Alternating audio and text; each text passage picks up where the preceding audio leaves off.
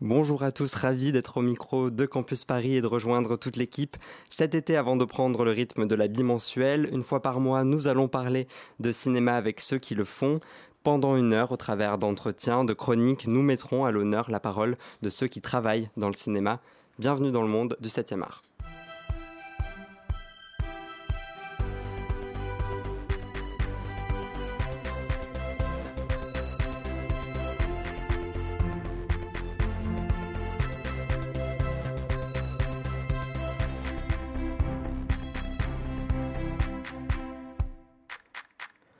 Puisque la radio, c'est comme le cinéma, il faut une équipe pour que ça fonctionne. Je suis super bien entouré.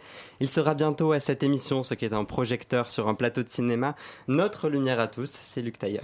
Et bonjour Théo, bonjour à tous. Donc euh, pour cette émission, je nous ai concocté, concocté un petit blind test. Euh, ce sera un petit peu la, récréation de grand format. Et puis plus tard, je vous parlerai de l'exposition Momency à la Cinémathèque française de Paris. Et puis il est comme une chanson de Michel Legrand dans un film de Jacques Demy. On ne peut pas se passer de lui, c'est Jocelyn Estève. Bonjour à tous, alors aujourd'hui je vais commencer par vous parler d'un chef décorateur qui a su marquer l'histoire du cinéma, Bernard Evin. Plus tard vous allez m'écouter de nouveau pour une chronique euh, humeur, aujourd'hui consacrée au documentaire d'Arte, Jerry Lewis, Clown Rebelle. Et enfin, je me tourne vers celui qui est assis à ma droite. Il est chef décorateur. Il a notamment travaillé sur Hugo Cabret de Martin Scorsese ou plus récemment sur la partie française de Dunkerque de Christopher Nolan. Stéphane Cressan est notre invité.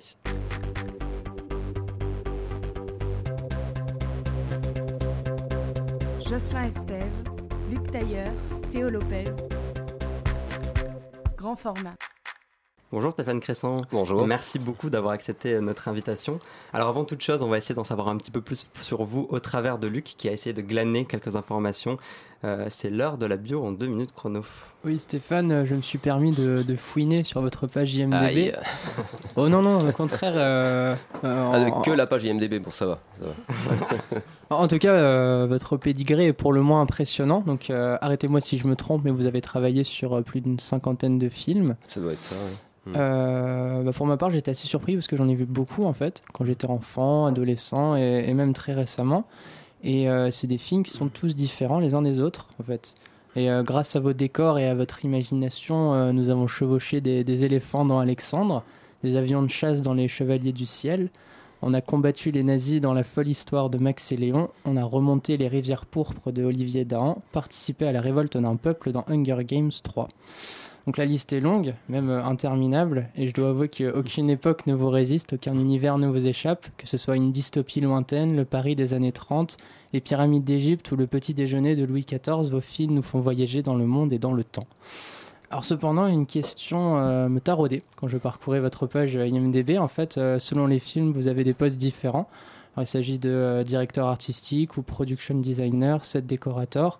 nous, on sait que vous êtes chef décorateur, mais est-ce que pouvez un petit peu nous éclairer sur ces différents postes et sur ce que vous faites exactement?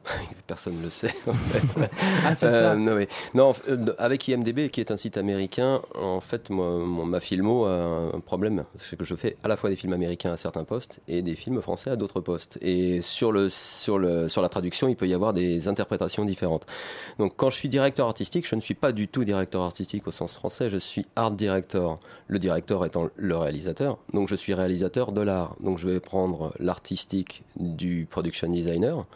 Euh, donc euh, Dante Ferretti sur Hugo Cabret par exemple, et je vais réaliser l'art qu'il m'a demandé.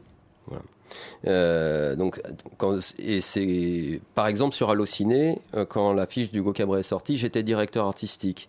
Et, et, Dante Ferretti était chef décorateur. Donc au sens français, ça voulait dire que moi, je disais à Dante Ferretti ce qu'il faut faire. Donc je les ai appelés tout de suite pour dire de de changer un peu le truc euh, que je ne voulais pas que Dante, euh, au cas où il tombe euh, là-dessus, et bien qu'il, vu qu'il parle très très bien français, qui, me qui disent mais, mais, mais, Stéphane t'as pas du tout fait ça. C'était moi le chef.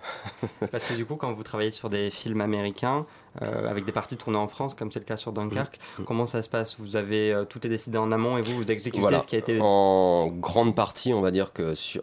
prenons l'exemple de Dunkerque, ils arrivent avec le projet.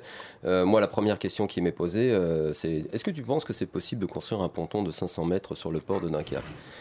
Euh, et généralement, je réponds, j'ai un peu de temps pour répondre ou, il faut une réponse tout de suite. Et voilà, c'est moi, on me demande est-ce que c'est possible? Et après, très rapidement, il va falloir que je dise bah oui, c'est possible, il me faut tant de temps, tant de gens, ça va vous coûter un max, bah, pas trop cher peut-être, on va voir. Voilà. Du coup, vous avez deux parties en fait dans votre métier. C'est la partie où il faut réfléchir à la conception, après une partie plus artistique d'exécution. Euh. Euh, on va dire que par exemple, pour un film comme Max et Léon, là je suis chef décorateur, vraiment je conçois quelque chose qui est purement graphique. Je vais avoir une discussion qui est avec euh, le réalisateur. Donc autant vous dire que mes échanges avec Chris Nolan, c'est deux poignées de main. Hmm. Et il m'a dû me dire bravo les gars, c'était bien. voilà, c'est la seule collaboration qu'on a eue en direct avec lui. sur Max et Léon, on a euh, des réunions, on parle, j'ai un rôle qui est beaucoup plus, euh, on va dire, déterminant, ne serait-ce qu'au niveau de l'histoire du film, parce que si quelque chose n'est pas possible, on va modifier le scénario, on va, et là je suis vraiment dans l'équipe qui va concevoir tout le film. Euh, l'art direction au niveau des films américains, ici ils arrivent, ils ont un, un concept et on fait ce qu'ils veulent. Maintenant, enfin, on fait, ce qu'ils veulent, effectivement. maintenant, il se passe des fois euh, des choses, euh, on ne fait pas exactement ce qu'ils veulent. Il se trouve que sur Dunkerque, on n'a pas pu avoir euh, certaines façades d'immeubles ont été totalement, on va dire, réfractaires au fait qu'il y ait un tournage. Donc il a fallu un peu tourner la caméra, se réorienter par des... Donc on trouve des solutions au fur et à mesure qui sont pas forcément décidées au départ. C'est-à-dire qu'au départ, vous avez des super dessins, des super maquettes, on va faire des super trucs, et une fois qu'on arrive là-bas, on fait Ah oui, euh, mais alors tiens, ce bâtiment, on peut le repeindre Oui, mais c'est 150 000. Ah oui, c'est un peu cher. Euh, voilà, donc on fait au final. Euh, si vous allez voir Dunkerque, regardez, enfin, allez le voir deux fois.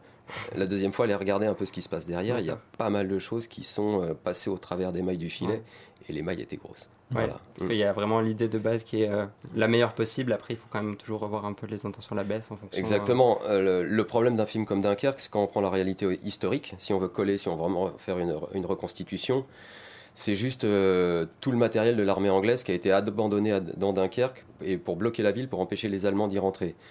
Bien quand ça soit un film sur lequel on a énormément de budget, enfin c'est un film à 100 millions, grosso modo. Euh, ce qui n'est pas énorme par rapport à ce qu'il voulait faire. Mais euh, pour refaire ce qui est la réalité euh, de la guerre, c'est beaucoup plus qu'il nous faut. Donc le, Chris Nolan est parti sur un, concept qui était très épuré, de faire des choses très très claires. Vous verrez le film, je ne pas trop, je, suis plus trop tenu par le contrat, mais vous verrez que dans le film il y a une espèce de timeline. Vous avez un, un tic tac permanent, et c'est ça qui, détermine tout le rythme du film. Et tout est autour de ça.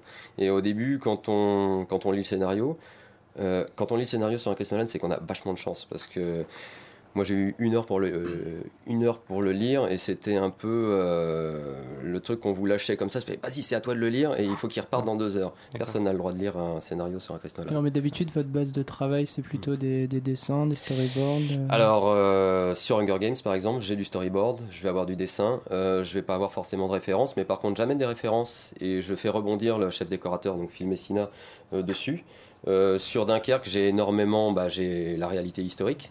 Et euh, après, euh, l'idéal, de toute manière, quand tu es décorateur, c'est le dessin. C'est-à-dire que même si euh, tu fais, je ne sais pas, le Père Noël est une ordure 2, bah, c'est bien de, de, comment, redessiner le studio. Ça, ça fait parler. Au-delà de, de, montrer ce qu'il va y avoir, c'est que ça déclenche un dialogue. C'est-à-dire que le réalisateur, d'un coup, a une image sur ce qu'il va faire, il voit ses mouvements. C'est-à-dire qu'on déclenche énormément de choses avec le dessin qu'on ne va pas forcément déclencher avec des photos. Mm. C'est-à-dire que c'est un démarrage du dialogue, de, vraiment de savoir, euh, bah, tiens, j'avais pas vu ça comme ça. Est-ce que l'acteur, il pourrait pas faire ci? Est-ce qu'il pourrait pas faire ça? On, lance vraiment la machine avec des dessins. Et c'est vraiment trop souvent euh, négligé quand on n'a pas de budget, ben, on, va squeezer le, le budget dessin et c'est trop dommage. Sur un film américain ou sur un film français, c'est différent comment vous choisissez vos équipes? Est-ce que vous avez l'habitude de toujours travailler avec les mêmes personnes, de choisir des personnes de confiance, ou alors vous aimez bien changer euh euh, Sur les films américains, je vais prendre des gens qui parlent anglais. Ouais. Alors euh, ça, en France, bon ça s'arrange avec vous les jeunes. Je dis ça avec vous les jeunes parce que dans les gens de ma génération, il n'y a pas beaucoup qui parlent anglais. je pense qu'il y, avait plus beaucoup plus de gens qui parlaient anglais dans ma génération. J'aurais peut-être pas eu cette carrière. Le, fait de, de maîtriser vraiment la langue et de savoir s'exprimer techniquement, on va dire, parce qu'il vient un peu au fur et à mesure, détermine évidemment la manière dont je vais bosser avec les gens. Que j'ai des, sur Max et Léon, je vais prendre une ensemblière que j'adore, dont j'adore le travail, mais elle ne parle pas un mot d'anglais. Donc je vais prendre quelqu'un d'autre sur un film sur Robin des Bois, sur Dunkerque ou Hunger Games. Du coup, vous parlez pas mal de votre relation avec le réalisateur. Euh, en France, du coup, c'est dû à quoi? Les équipes sont plus petites, du coup, vous avez plus de facilité à rentrer directement en contact avec le réalisateur que sur un film américain? Euh, Pas seulement ça, mais euh, on va dire. alors, moi spécialement, le fait de travailler sur les films américains me disqualifie d'énormément de films français. C'est-à-dire que c'est simple quand euh, plusieurs personnes sont en, compétition, quand les producteurs voient ce que j'ai fait, euh, généralement je fais ah non lui pas lui tiens. Oula Chris Nolan. Euh, Pour quelle raison? Parce que parce que il y a quand même en France quand on fait des films américains, il y a quand même bah, il a l'habitude d'avoir beaucoup d'argent, beaucoup de budget. Et non, j'ai. Une petite réticence à se dire, il va, lui, il va exploser le budget. du coup, on va, c'est une vraie réticence. C'est un, voilà. moi, j'y croyais. avant de faire ces films-là, euh, j'en avais entendu parler, et c'est vrai qu'on a des moyens sur des films américains qui sont mmh. quatre fois supérieurs. Hein. On va avoir une équipe euh, comme, euh, comme le seul de Dunkerque, c'est, on est monté jusqu'à 120 au, plus fort de, au plus fort de notre travail. Qu'est-ce que je pourrais. Maxillon, je crois que c'est 11 millions d'euros. Ouais. C'est euh, ça, doit être moins ça, oui, ça a dû passer. Alors c'est toujours marrant parce que les chiffres qu'on a nous avant que ça sorte, et après c'est toujours les mêmes. tiens, ça a coûté 10 millions la môme, et après euh, sur France Inter ça coûte 15 millions le jour où ça sort. Je fais tiens, ça coûte plus cher. et euh, oui, normalement, ça, je sais pas si ça a passé la barre des 10. En tout cas, nous on était à 10% du budget. D'accord. Qu'est-ce qui fait qu'un réalisateur français comme Jonathan Barré, qui a mmh. fait l'histoire de Max et Léon, ou des producteurs français vont vous faire confiance à vous parce que vous parlez de cette réticence vis-à-vis des films américains? Est-ce qu'il y a un feeling particulier? Alors, euh, là, ils, m'ont choisi. C'est marrant parce que j'ai eu une, première réunion avec le producteur et ensuite avec Jonathan. Et on s'est vraiment. Euh, Jonathan n'a même pas cherché à rencontrer euh, quelqu'un d'autre. C'est-à-dire que j'ai vraiment été tout de suite casté et embouché. Et justement, le fait d'avoir bossé sur des films américains, parce que c'était un gros fan de cinéma américain, ça a joué énormément. Et le fait, après, j'ai été amené par des gens qui savaient combien que je peux faire aussi des films. Je travaille aussi pour France 2. Ça n'est euh, c'est dans sur la, la, page IMDb. Mais j'arrive à faire des films, des téléfilms pour France 2 euh, avec euh, avec 20 fois moins de budget qu'un Chris Nolan. Et tout ça pour tourner 6 fois plus longtemps. Puisque Nolan, c'est 6 semaines de tournage en France. Pour 5 millions 7 de, de budget de déco, par exemple. Vous voulez des, chiffres. qui sont impressionnants quand même. Mm. Et euh, c'est ce qu'on n'a pas sur des budgets français donc. Euh, il y en a certains, mais, c'est pas moi qui suis appelé. Voilà. Et euh, dans une petite question par rapport au travail sur les décors naturels, sur le studio, mm. quel est le rôle Est-ce que le rôle du décorateur est vraiment différent selon selon l'endroit où on va tourner euh, Non, puisque la, base, c'est de trouver la bonne idée pour savoir enrichir euh, la comédie, enrichir le cadre. Euh, j'ai eu la chance de travailler avec des décorateurs comme Carlos Conti, qui ont notamment fait donc, sur la route 37 de le matin, l'été chiné. Et quelqu'un comme Carlos, ça peut arriver à vous vendre une pièce vide en disant ou rentrer dans un décor en disant je ferai pas mieux et là, c'est son talent, hein, dire, euh, c'est pas de la fainéantise, c'est juste que c'est super comme ça. Et euh, il y a des décorateurs qui savent pas rentrer dans un décor en disant, bah, on va faire ci, on va faire ça, tiens, on va rajouter ça, et ça va être génial. Et on se retrouve avec une grosse pizza euh, quand on avait juste, alors qu'on on devait être au régime. ce qui, que ce soit un décor naturel, des fois il faut changer les choses. Sur Max et Léon, on a changé, on, on, a tourné dans des endroits où on pouvait pas toucher au mur. Euh, donc on a rajouté des choses, euh, on a recréé euh, complètement un peu l'histoire par rapport à des choses dans lesquelles on n'avait pas envie, on ne pouvait pas faire vraiment ce qu'on avait fait.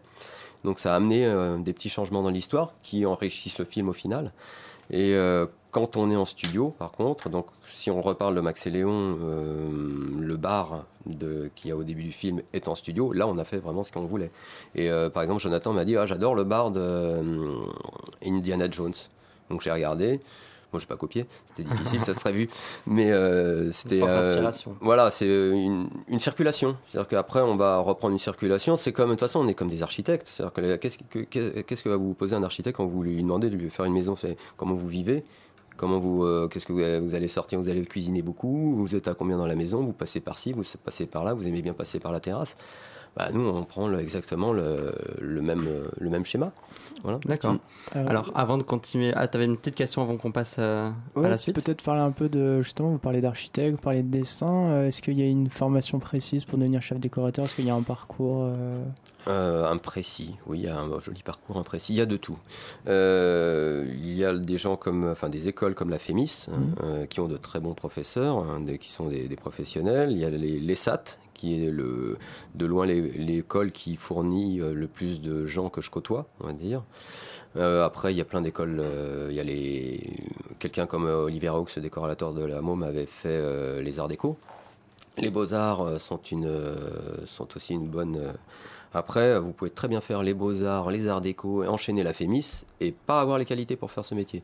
Après, c'est vraiment le fait de. Bon, si on prend mon exemple, qui est vraiment l'exemple le plus chaotique euh, qui soit, puisque moi j'ai fait euh, mathématiques appliquées aux sciences sociales et je devrais travailler à l'IFOP ou à l'INSEE. C'est un petit peu loin. Hein, c'est un petit peu loin.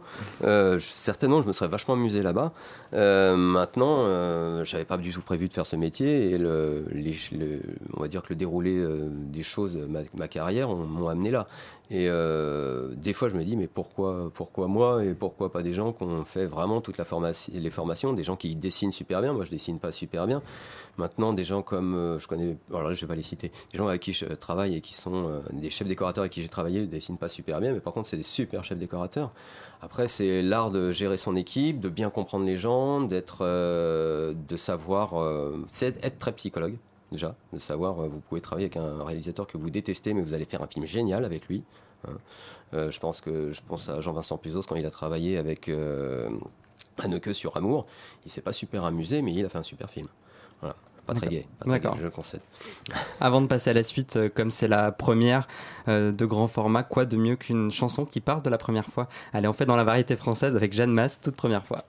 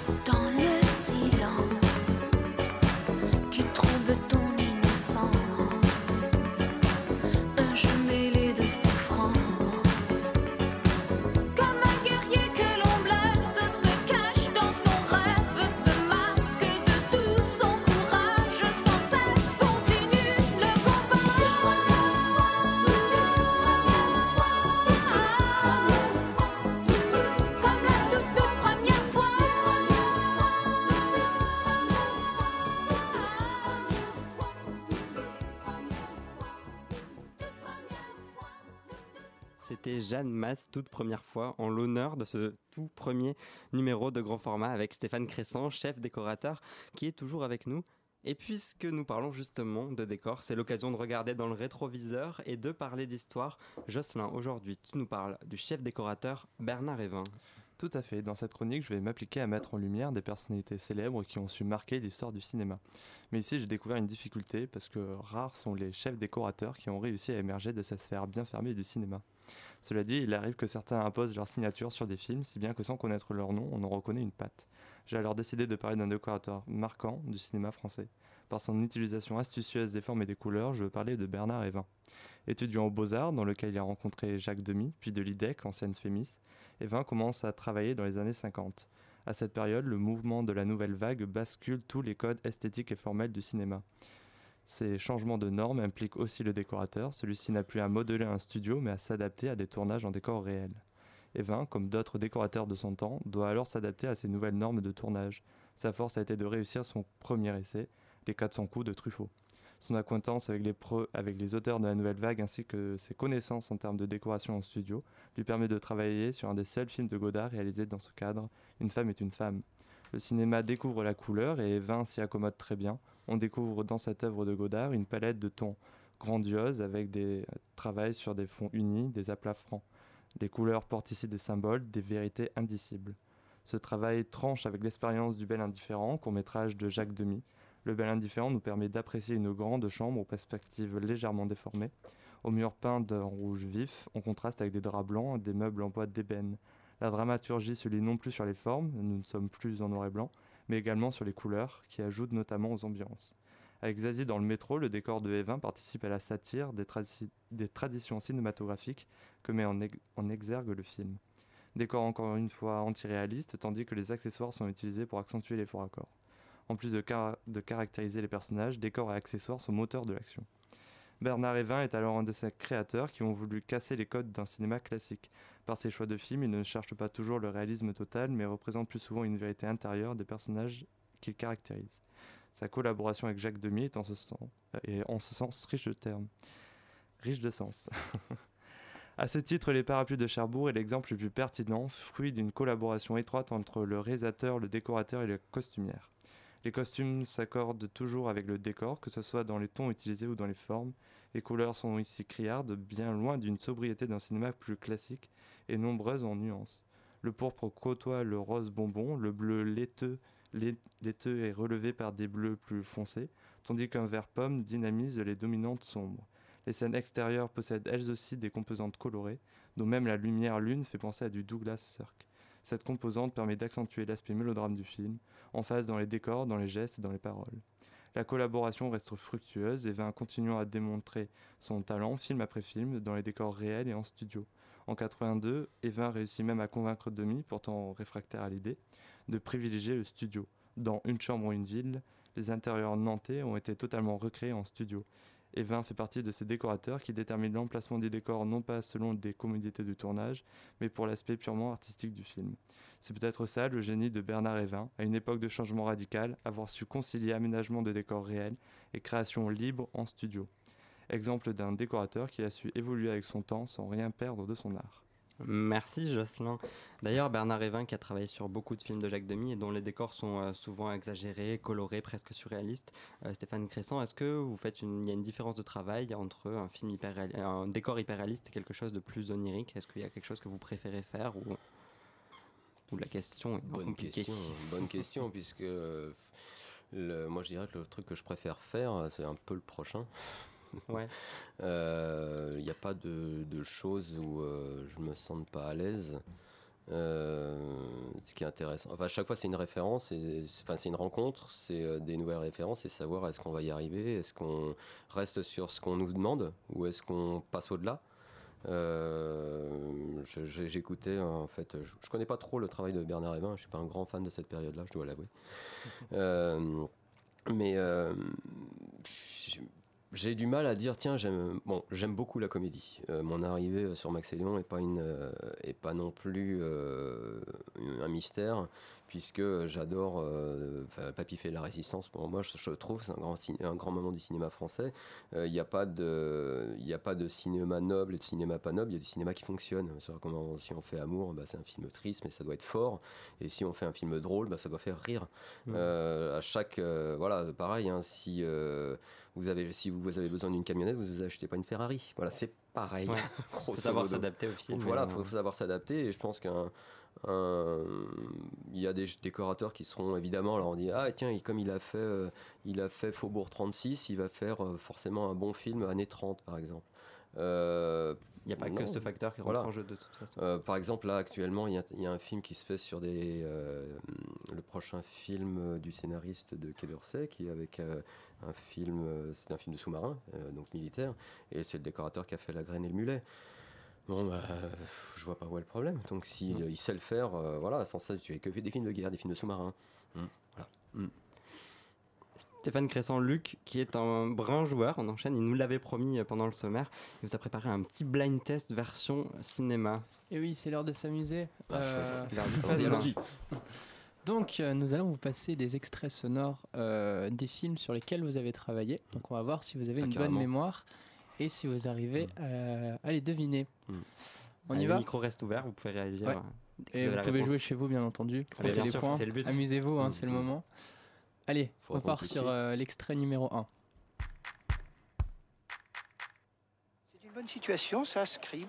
Mais vous savez, moi je crois pas qu'il Astérix et Cléopâtre. Bien sûr. grosse, référence. Moi, c'est une grosse référence pour moi. la mission Cléopâtre de euh, Alain Chabat, 2002. Mm. C'est de loin le film, quand on parle avec euh, notamment la, costumière de Max et Léon, et quand même la costumière qu'il y avait sur le film, c'est là qu'on s'est rencontrés. On continue, quand on parle de Astérix, ça reste euh, un souvenir, euh, quasiment le meilleur souvenir de film. Ah ouais? Toute équipe confondue. Bon, le fait de travailler avec Alain Chabat, je pense qu'il n'y est pas étranger. Euh, c'est quelqu'un de très agréable. Mais franchement, faire six mois de Warzazat sur Astérix, ça reste un plaisir. Vraiment, 17 ans après. Gros, gros, gros souvenir. Gros souvenir, ouais, vraiment. Ouais. Sacré boulot quand même. Hein. Ouais, c'était balèze. beaucoup de sable. beaucoup de sable, beaucoup de tempêtes de sable, notamment une super tempête de sable le jour où il y a, où il y a trois caméras et, dont, le jour où une des trois caméras est tenue par Luc Besson. Et là, il y a une tempête de sable au bout de deux heures et tout le monde s'en va, tout le monde quitte le décor. Oh Sacré souvenir. Nous passons à l'extrait numéro 2. Pas le droit de chanter dans la rue. Ah non T'as quel âge 20 ans. Et ça, c'est quoi Bon, euh, la presque rien vu. Approche. Tu connais du gris Eh, monsieur La Si tu me la chantes, je vous laisse tranquille. Je me mets là-bas, c'est plus mon secteur et ni vu ni connu. Eh, monsieur, une cigarette Ouais, c'est la môme. Eh oui, fallait attendre la, la, fin, C'est la voix, la voix ne me mettait pas du tout sur le... Et c'était la voix de Marion Cotillard, effectivement, dans La Môme de Olivier Dahan, 2007. Olivier Dahan, qui est également le réalisateur de. Des Rivières Pourpres. voilà, par exemple. Euh, de Grâce de Monaco. Vous avez un souvenir de La Môme euh, C'est un. Euh, c'est un film qui, à l'époque, donc le, ça a été, le chef décorateur était Olivier Raoux, qui est vraiment qui reste un, un, grand, ça reste un grand souvenir. C'était vraiment quelqu'un qui m'a énormément appris dans le métier. Euh, et ce film, euh, on l'a attendu vraiment euh, très très longtemps, quasiment un an avant. Et Olivier nous, disait vraiment, c'est vraiment un film hyper important, c'est super important qu'on le fasse. Et moi, je travaillais sur, quand j'étais appelé pour faire ce film, je travaillais sur un film de Ridley Scott dans le sud qui s'appelle Une bonne année, un grand cru. Goodyear. Et j'ai quitté le film, la décoratrice me dit Ah là là, j'ai jamais quitté un film. Et je lui dis Je suis sûr que le film pour, pour lequel je quitte celui-ci est plus important. Euh, et on est allé au BAFTA, donc au César euh, anglais euh, l'année d'après. Moi, je ne l'ai pas rappelé pour lui dire, tu vois. Très bien. Est-ce qu'on passe à l'extrait numéro 3 Allez. Ah, pardon, madame. J'observais la vivacité de votre géranium. Il est sublime. Hein. ah oui. Vous avez la main verte. Les fleurs, ça remonte le moral. Moi-même, quand Vous je ne vais pas très très bien, bon. il me suffit d'un Ah, bosquet d'une tulipe pour que je bon reparte du bon pied. Mais c'est pourquoi au juste Jean-Claude Convenant, je représente la société Eugène Electrostyle et je viens vous parler de la C14. Euh, Avez-vous le- déjà entendu caméra parler café, de la euh, technique Ah oui, Espace Voilà. détente. Espace Ah, détente. détente. Jean-Claude Convenant. adapté de la série télévisée euh, Caméra Café. Alors moi j'aimais beaucoup Caméra Café, la série. Euh, je trouvais Ouais. ça génial. Et euh, bah, vous avez eu un travail intéressant puisqu'en fait tous les lieux ou personnages qui étaient en hors-champ dans la série, vous avez dû les, les Mm, recréer. ouais. Mm. Alors est-ce qu'au final ça... C'est ça qui faisait le charme un peu de la je- série, non Le fait d'imaginer. Je, euh, je vais tous faire une décors, confession, euh. c'est que ce film, je l'ai accepté. Je venais de passer 7 mois au Maroc sur le film d'Oliver Stone et je suis rentré en France. On m'avait proposé de rester sur Kingdom of Heaven et euh, j'ai refusé. Je suis rentré en France en me disant le premier truc qu'on me propose, je, je le prends. Et c'est ce qu'on m'a proposé. pour pas avoir, pour pas qu'on dise que j'ai la grosse tête. Voilà. Et euh, j'étais régisseur d'extérieur là-dessus, donc responsable des accessoires. Donc c'était assez intéressant. Et euh, très rapidement, je me suis retrouvé premier assistant décorateur du film parce que le, première assistant décorateur euh, est parti. Non, mais c'était un truc euh, marrant à faire. Euh, ils ont, euh, ça a quand même cartonné. Et euh, j'aime bien, j'aimais bien le duo, euh, euh, le euh, solo. C'était, euh, C'était assez chouette de, de travailler avec eux là-dessus. Surtout après 7 mois de désert. Très bien. Euh, il me reste deux extraits, Théo. Oui, Est-ce on qu'on a le temps de- un. un, Un, ouais, je dernier. c'est Alors peut-être plutôt le- l'extrait numéro 5.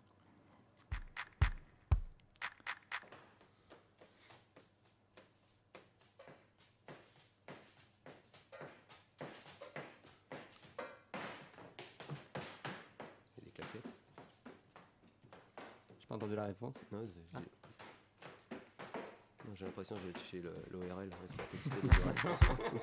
Alors c'est vrai que c'était Alors, un extrait c'était le- vraiment minimal. On n'a jamais fait un extrait aussi minimal. C'était le, le plus difficile. euh, Il s'agit de la leçon de tango Ah là là, ouais. euh, Ouais, en avec les 1997 claquettes, de Sally Ouais. Porter. Une scène Sally très Porter. amusante. Alors, euh, Anecdote? Non alors non, c'est juste que la séquence, donc euh, l'histoire, c'est donc euh, une réalisatrice qui fait des recherches sur le tango et qui en vient à rencontrer un danseur, donc il y a une relation avec elle. Très Donc- autobiographique. Oui, alors la mise en abîme est Mhm, assez, euh, mhm. assez perturbante. Mais dans cette séquence, justement, le danseur fait la cuisine en faisant des claquettes.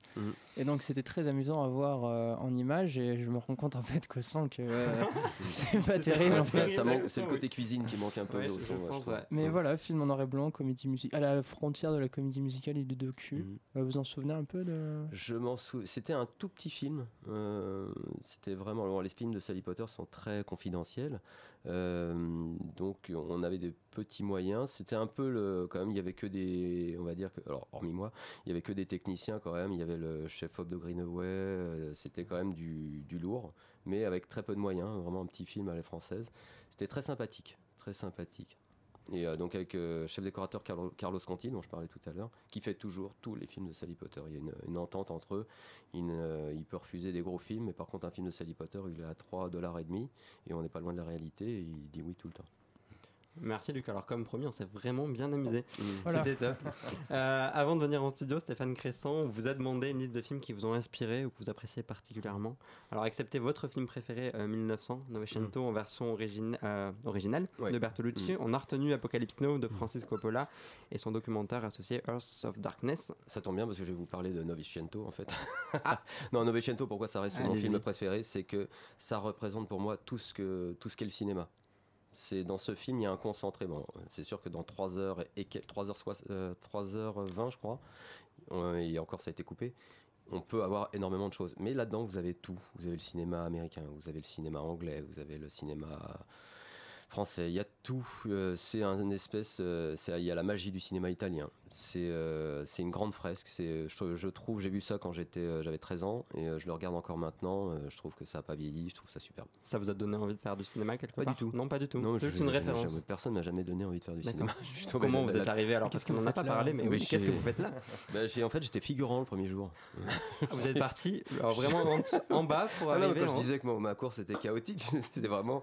J'étais, euh, j'ai atterri comme figurant parce que je faisais un groupe de rock et il fallait un, un public de groupe de rock euh, dans un film, le film de Richard Gottener, donc qui est, pas, qui est un grand cinéaste, comme tout le monde le sait. Et euh, j'ai commencé comme ça parce qu'ils ont viré quelqu'un dans la déco le jour où j'étais figurant.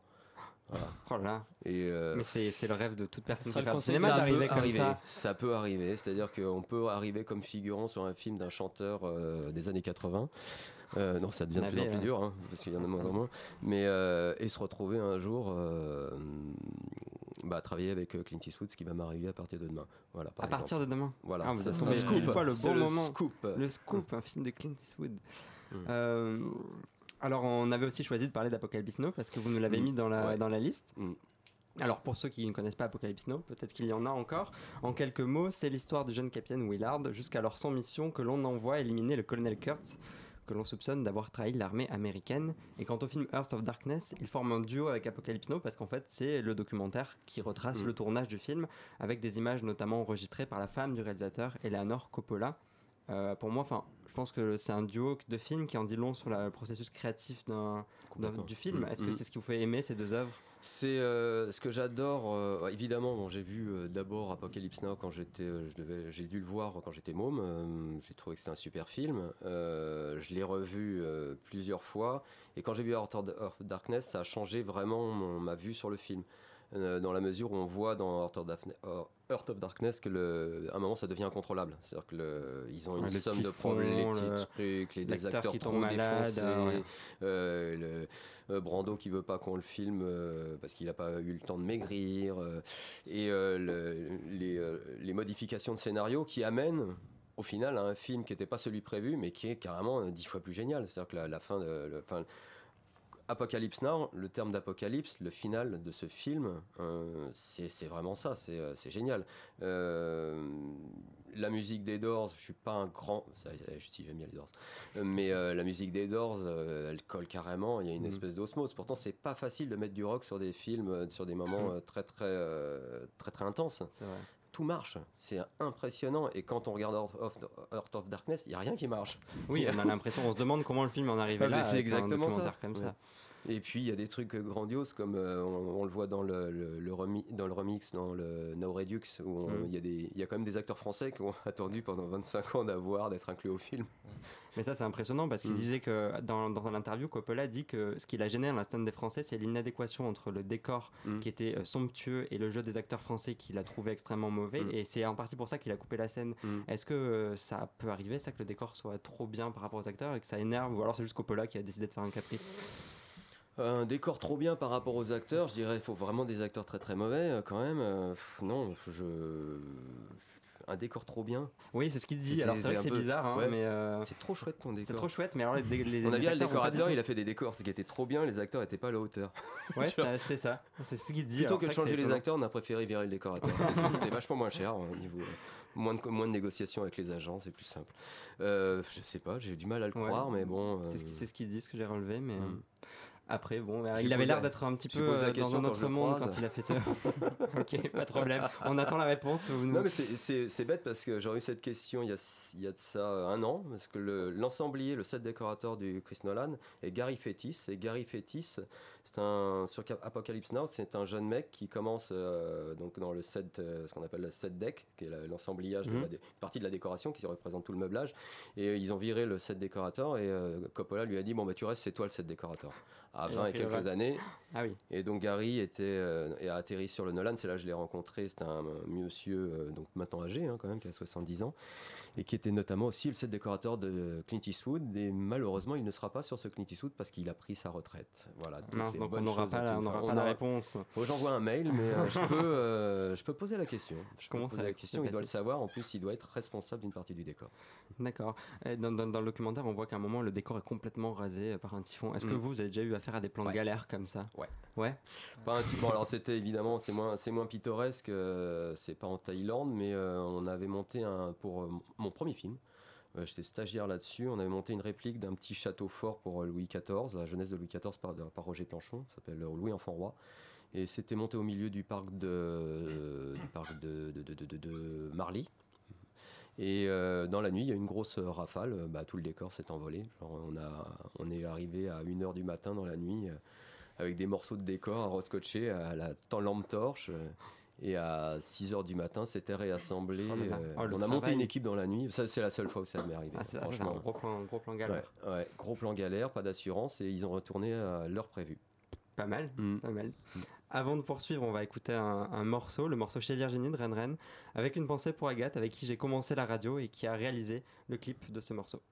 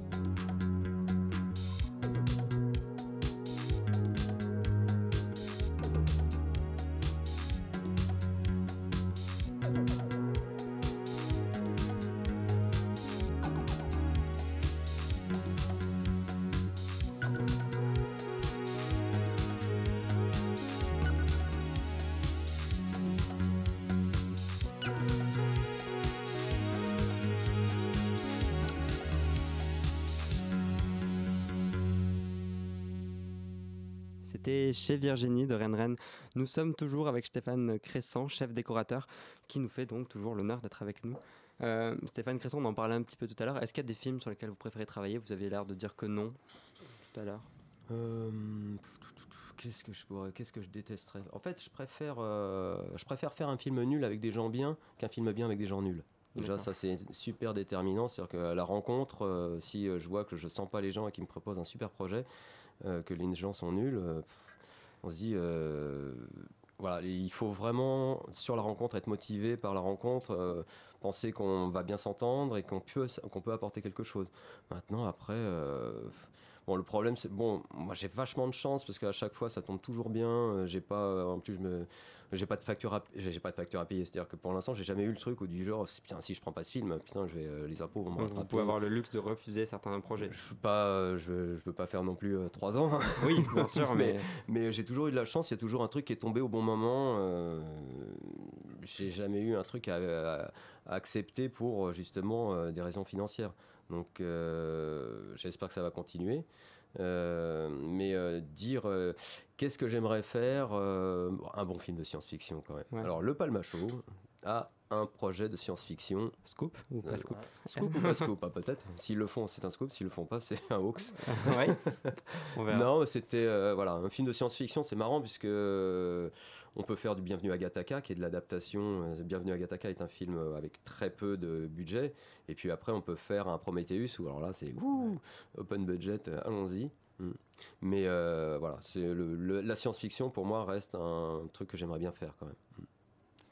Euh, Il y avait une question, mais elle est toujours là.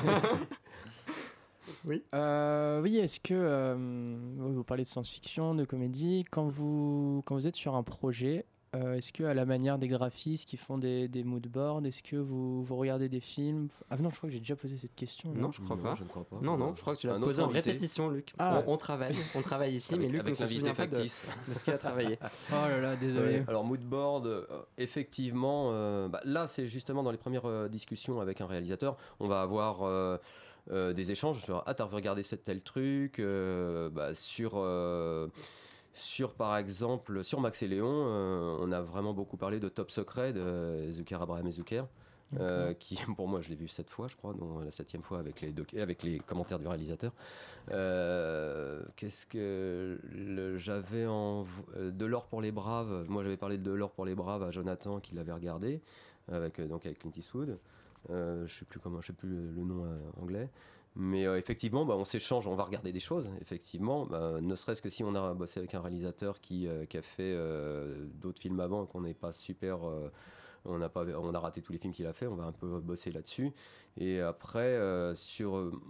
moi, je suis pas fan du, côté moodboard, mais de toute manière, on, peut effectivement faire. Bah, les dessins sont des formes de moodboard. Et puis après, moi, ce que ma technique, en fait, c'est quand je suis dans le bureau, je cartonne les murs de photos, de machins, de bidules, euh, pour quand quelqu'un rentre dans le bureau, ne serait-ce pour me demander quelque chose d'anodin, il, a les yeux qui se baladent sur les murs. Et c'est valable pour le réalisateur, c'est valable pour le producteur qui regarde, fait, vous allez vraiment faire ça? Ça met dans l'ambiance déjà. Le régisseur fait, non mais ça, euh, tu sais qu'on peut pas l'avoir. non non mais la Tour Eiffel c'est. C'est pour l'idée. Non mais la Tour Eiffel on la casse pas pour de vrai, je te jure.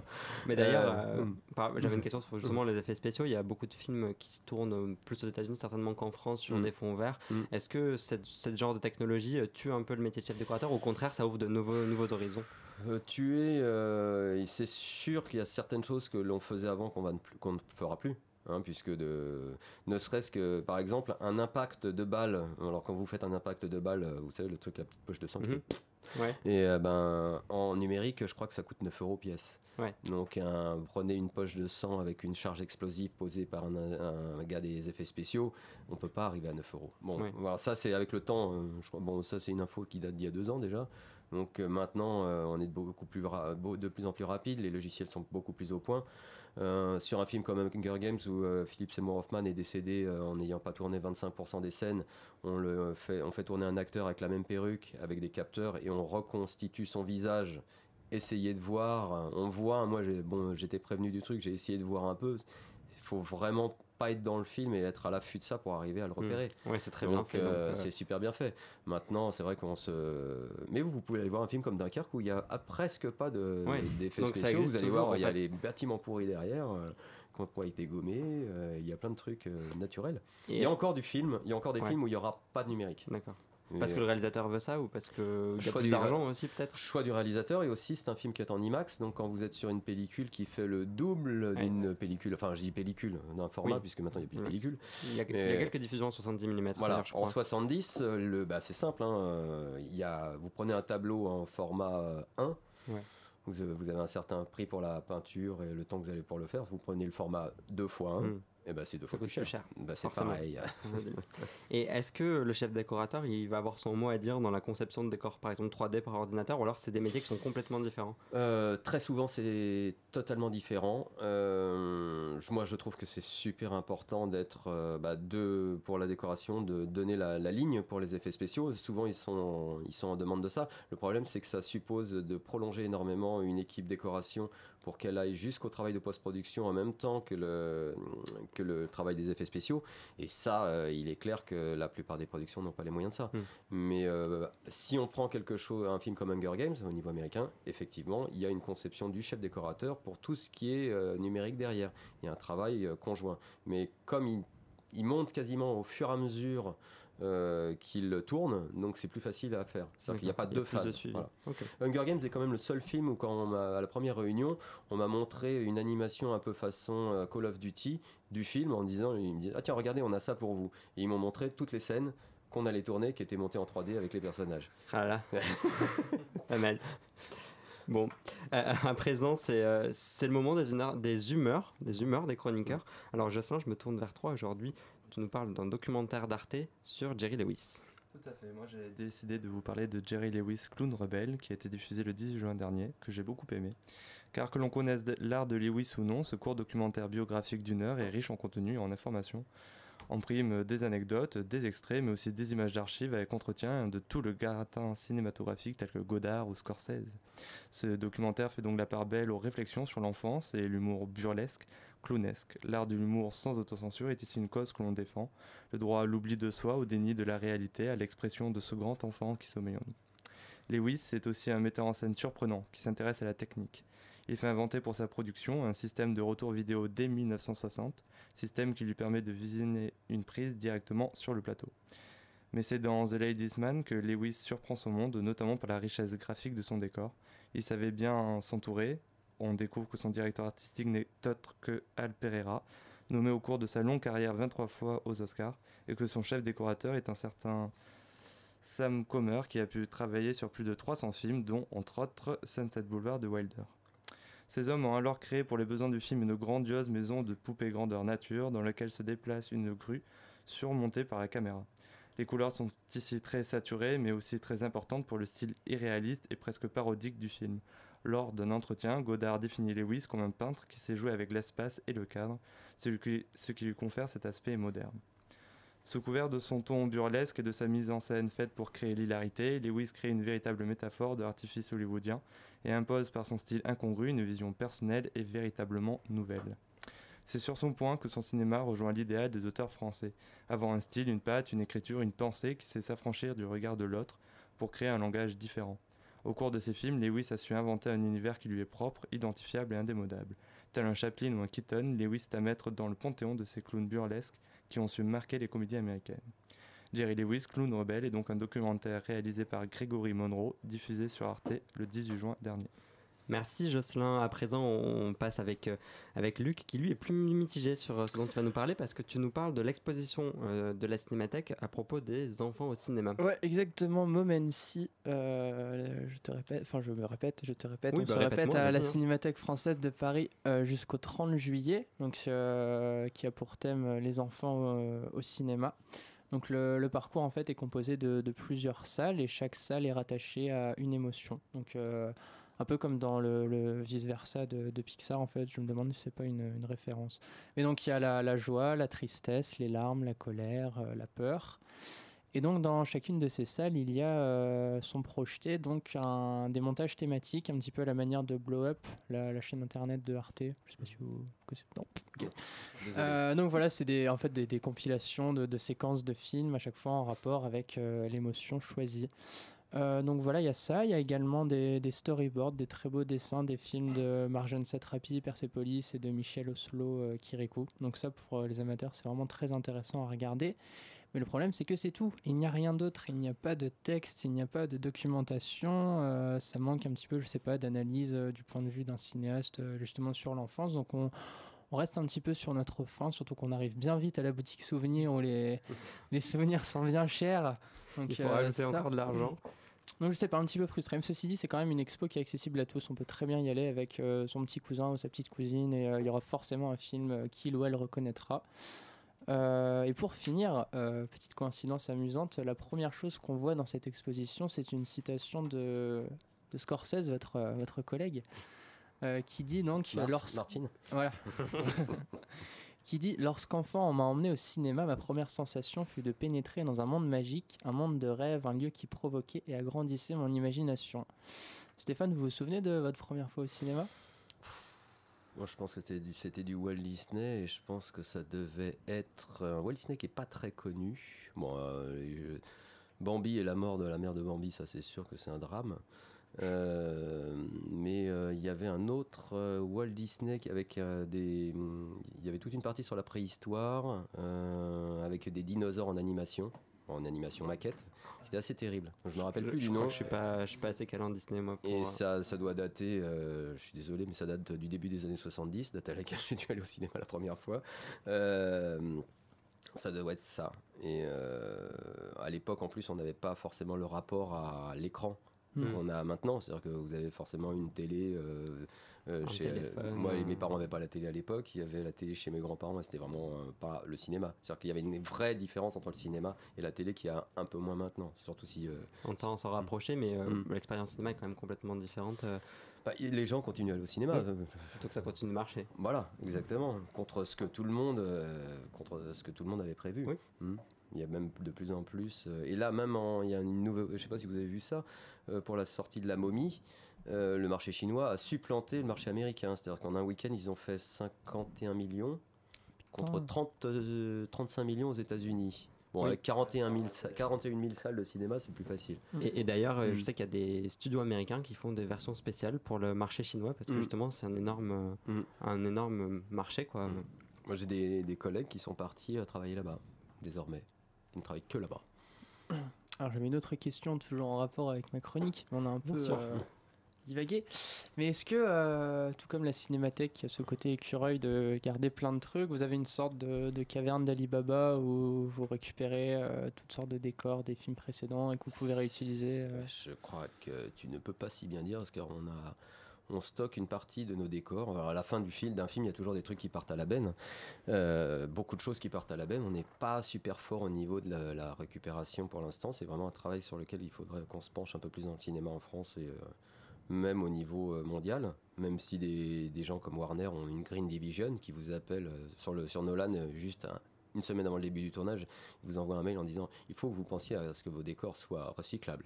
Bah oui, mais autant dans une semaine, c'est un peu là. on, a tout fini. on a tout fini. Venez. est-ce que vous allez venir? Ah non, on vient pas, on reste à Los Angeles. ok, d'accord. Et donc on stocke dans des champignonnières. Donc tu parlais de cavernes. nous avons des champignonnières euh, qui appartiennent à notre paysagiste, donc des champignonnières qui ne sont plus utilisées, et on stocke des choses depuis des années là-dedans. On a euh, des morceaux de décor qui, évidemment, du fait de l'humidité, deviennent des choses un peu euh, champignonesques. Ah mais on recycle, on essaye de regarder certaines choses. et, mais le problème, c'est la surface, le coût du mètre carré. On pourrait garder plein de choses. Euh, plein de, boîtes euh, ont gardé euh, des, boîtes comme celle d'Alexandre Arcadie et ont un château où ils ont, ils ont engrangé, c'est le cas de le dire, mis en grange des tonnes de décors, mais ces trucs-là sont entassés, ça pourrit, tout le monde, chaque film, tout le monde arrive, on remet une couche, personne ne cherche à savoir ce qui se passe derrière. Donc c'est euh, une problématique euh, de savoir bah, comment on stocke. Euh, bah, le, problème d'un stockage, c'est sa rentabilité. C'est-à-dire que ou c'est l'État qui se dit tiens on va stocker du patrimoine et ça nous coûte de l'argent. Voilà, si un particulier ou un privé décide de stocker, il faut que ça lui rapporte, il faut qu'on puisse payer des gens pour le faire. nous on stocke et on c'est difficile, on, on, prend sur notre temps pour retrouver les choses, les garder, mm. mais on peut pas. on a à peu près, je dirais, l'équivalent de 600 mètres carrés de bidules divers et variés. Euh, mais des choses qu'on pourrit. Euh, oui, ça fait, ça fait un certain, certain On a des vieux congélateurs pour faire un film sur Véronique Courgeot, euh, on a des vieilles télé, voilà. D'accord. Mm. Bon, bah, très bien, on a appris plein, mm. plein de choses sur le métier de chef décorateur. je suis désolé, c'est la fin. Déjà Oui, c'est déjà la fin. Oh, ça passe vite quand on s'amuse. Bah oui, bien sûr, avec le blind test. C'est comme un bon film, en fait. Ouais, c'est comme un bon film. Mm. Mais merci beaucoup, Stéphane Crescent, d'être venu dans grand format dans cette, dans cette première. À la réalisation, merci à Christophe Dacuna. Un grand merci aussi à Léa Badji, notre assistante à la rédaction. Et je pense qu'on peut laisser le mot de la fin à notre cher ami Otis le scribe. Bonne situation, ça, Scribe. Mais vous savez, moi je crois pas qu'il y ait de bonnes ou de mauvaises situations. Hein. si je devais résumer ma vie aujourd'hui euh, avec vous, je dirais que c'est d'abord des rencontres. Euh, des gens qui m'ont tendu la main peut-être à un moment où je ne pouvais pas, où j'étais seul chez moi. Et c'est assez curieux de se dire que les hasards, les rencontres forgent une destinée. Parce que quand on a le goût de la chose, quand on a le goût de la chose bien faite, le beau geste, parfois on ne trouve pas euh, l'interlocuteur en face, je dirais, le miroir qui vous aide à avancer. Alors ça n'est pas mon cas, euh, comme je le disais là, puisque moi au contraire j'ai pu, et je dis merci à la vie, je lui dis merci, je chante la vie, je danse la vie, euh, je ne suis qu'amour. Et finalement quand beaucoup de gens aujourd'hui me disent mais comment fais-tu pour avoir cette humanité? Eh bien je leur réponds très simplement, je leur dis c'est ce goût de l'amour, ce goût donc qui m'a poussé aujourd'hui à entreprendre une construction mécanique, mais demain qui sait euh, peut-être simplement à me mettre au service de la communauté, à faire le, don, le don de, soi.